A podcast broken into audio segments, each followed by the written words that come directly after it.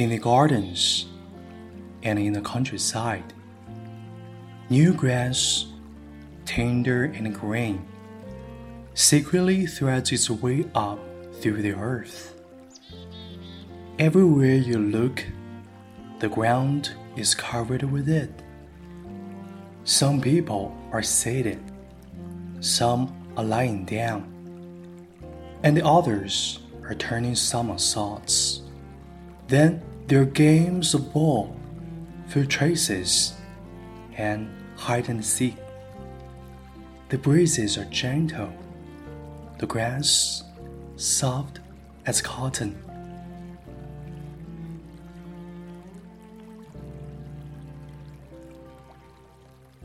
Peach trees, apricot trees, and pear trees jostle each other all of them in magnificent bloom, each trying to outdo the other.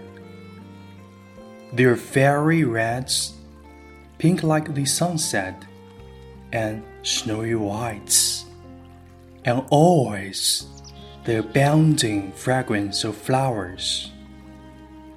Close your eyes, and the trees seem already heavily laden with peaches and apricots and pears. Beneath the flowers, a teeming host of bees fills the air with the sound of their buzzing as butterflies, large and small, flee to and fro. Everywhere, there are wild flowers of many kinds those with names and those without, scattered through the thickets and looking like countless eyes like stars, here and there winking at you.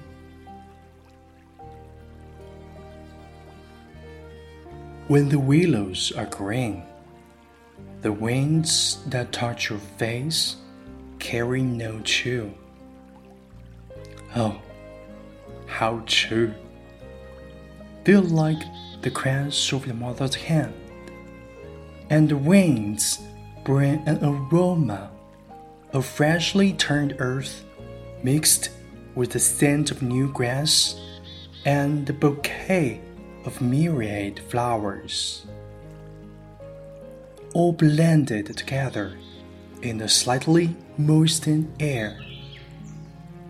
Birds make their nests among the luxuriant flowers and tender leaves, and in delight they blend their voices.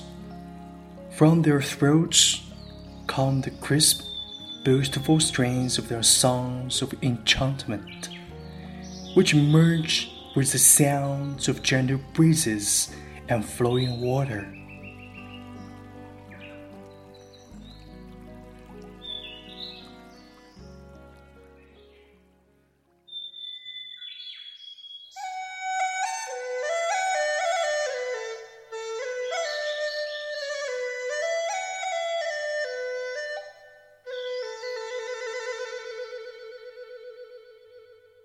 Then you can also hear a lilting tune from Shepherd Boy's flute, played the day long as he sits astride his bullock.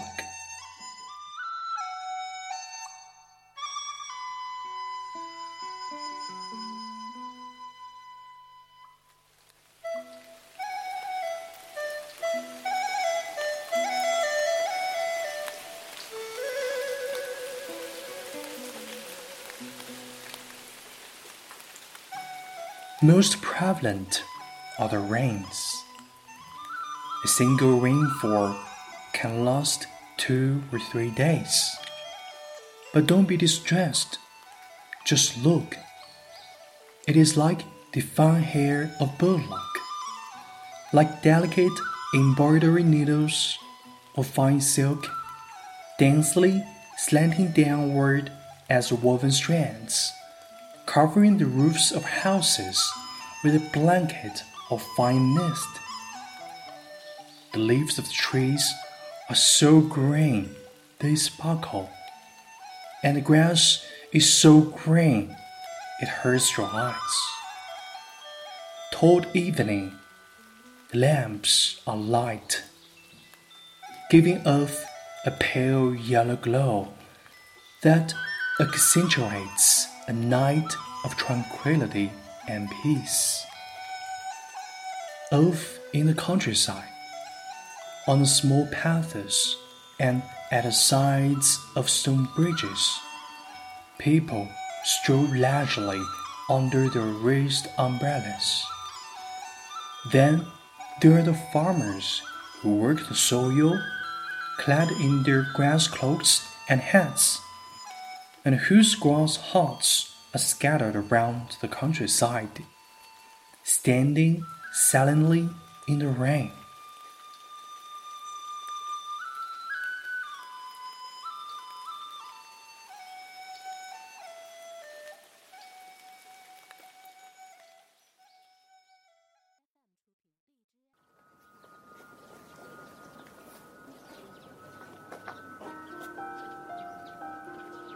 In the sky, the number of kites slowly increases as the number of children on the ground grows.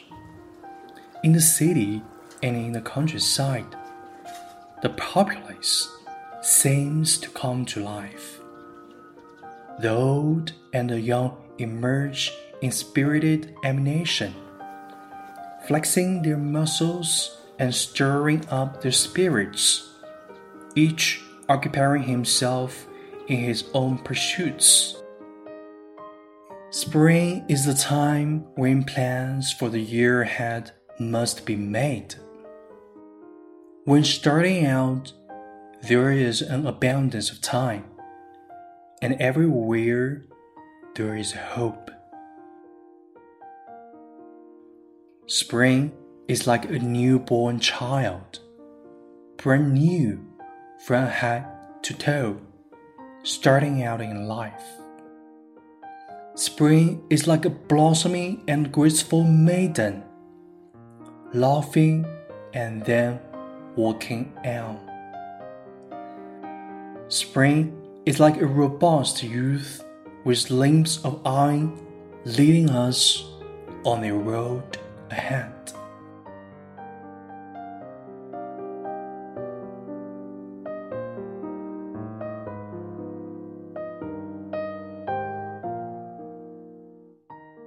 亲爱的朋友，你好，我是永清，欢迎收听为你读英语美文的春天特辑。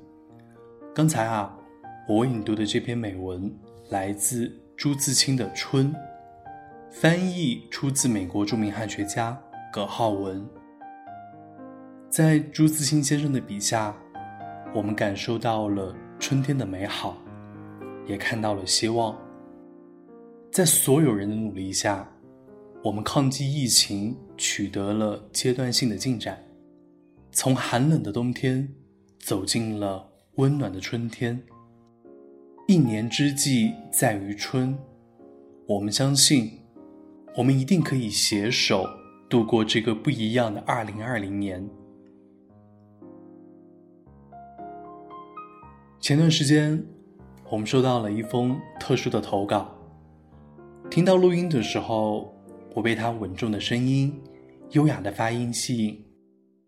后来经过联系，才知道他已经退休，并且热爱着朗诵。他叫 Linda，季旭红。接下来，我们有请季姐介绍一下自己学习英语的经历，以及带来要朗读的作品。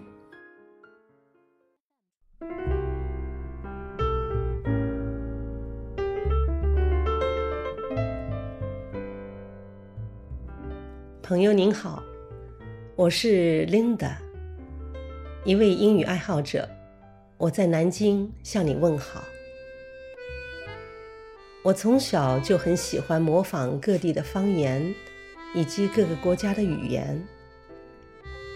当时八七年去新加坡学酒店管理，我对新加坡英语 Singlish 的发音实在是不敢恭维。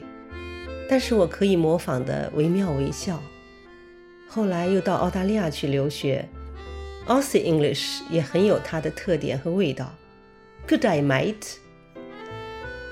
最近这些年，我常常往返于中国和美国之间，觉得自己呢更喜欢美音，听起来很舒服，也更自然。这么多年，我一直没有放弃过英语的学习。我觉得学英语对我来说就是一种极大的享受，而且能够帮助我了解各个国家、各个民族的文化。我现在退休了，喜欢英语去配音，也喜欢中文电影的配音，非常享受中英双语的诵读。我希望用不同的声音和文化去分享爱，分享生命的美好。今天呢，我给朋友们带来一首美国诗人 Robert Frost 写的这首《春天的祈祷》，A Prayer in Spring。Frost，他是一位具有宗教情怀的诗人。那么，我希望在这样一个特殊的疫情时期，通过这首诗，能够给人们带来一份盼望，一个希望，一种来自天父的爱，一种温暖，而不是被眼前的处境所困扰。我也希望通过这首小诗，可以除去你心中的恐惧、悲伤。忧愁和烦恼。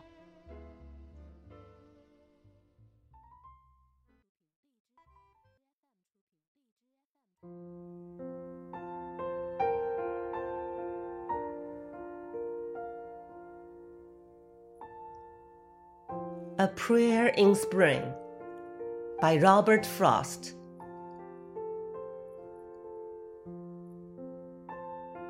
Oh, give us pleasure in the flowers today, and give us not to think so far away as the uncertain harvest. Keep us here, all simply in the springing of the year. Oh, give us pleasure in the orchard wide, like nothing else by day, like ghosts by night.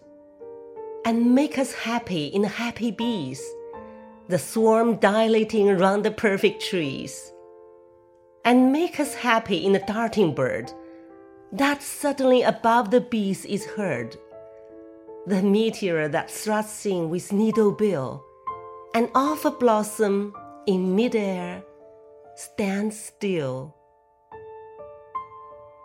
For this is love, and nothing else is love, to which it is reserved for God above to sanctify to what far ends he will, but which it only needs that we fulfill.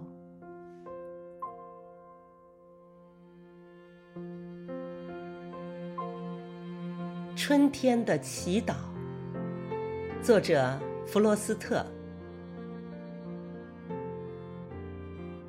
让我们今天享受百花盛开的愉快。让我们不去考虑远不可见的未来，就如不用担心未知的收成，就让我们留在春光明媚的现在。哦，让我们享受白花布满的果园，白天美得无以复加，晚上则是灵光闪闪。让快乐的蜜蜂也使我们感到欢欣，蜂群弥漫，扩散在这完美的林间。让突降的鸟儿使我们感到欣喜欢从，在群蜂的嗡吟声中，突然听到鸟儿的俯冲，针嘴鸟儿如火花流星般冲下。半空中，停在一朵花前，纹丝不动。这就是爱，不会再有别的爱。遥远的将来，不是我们能够寻猜。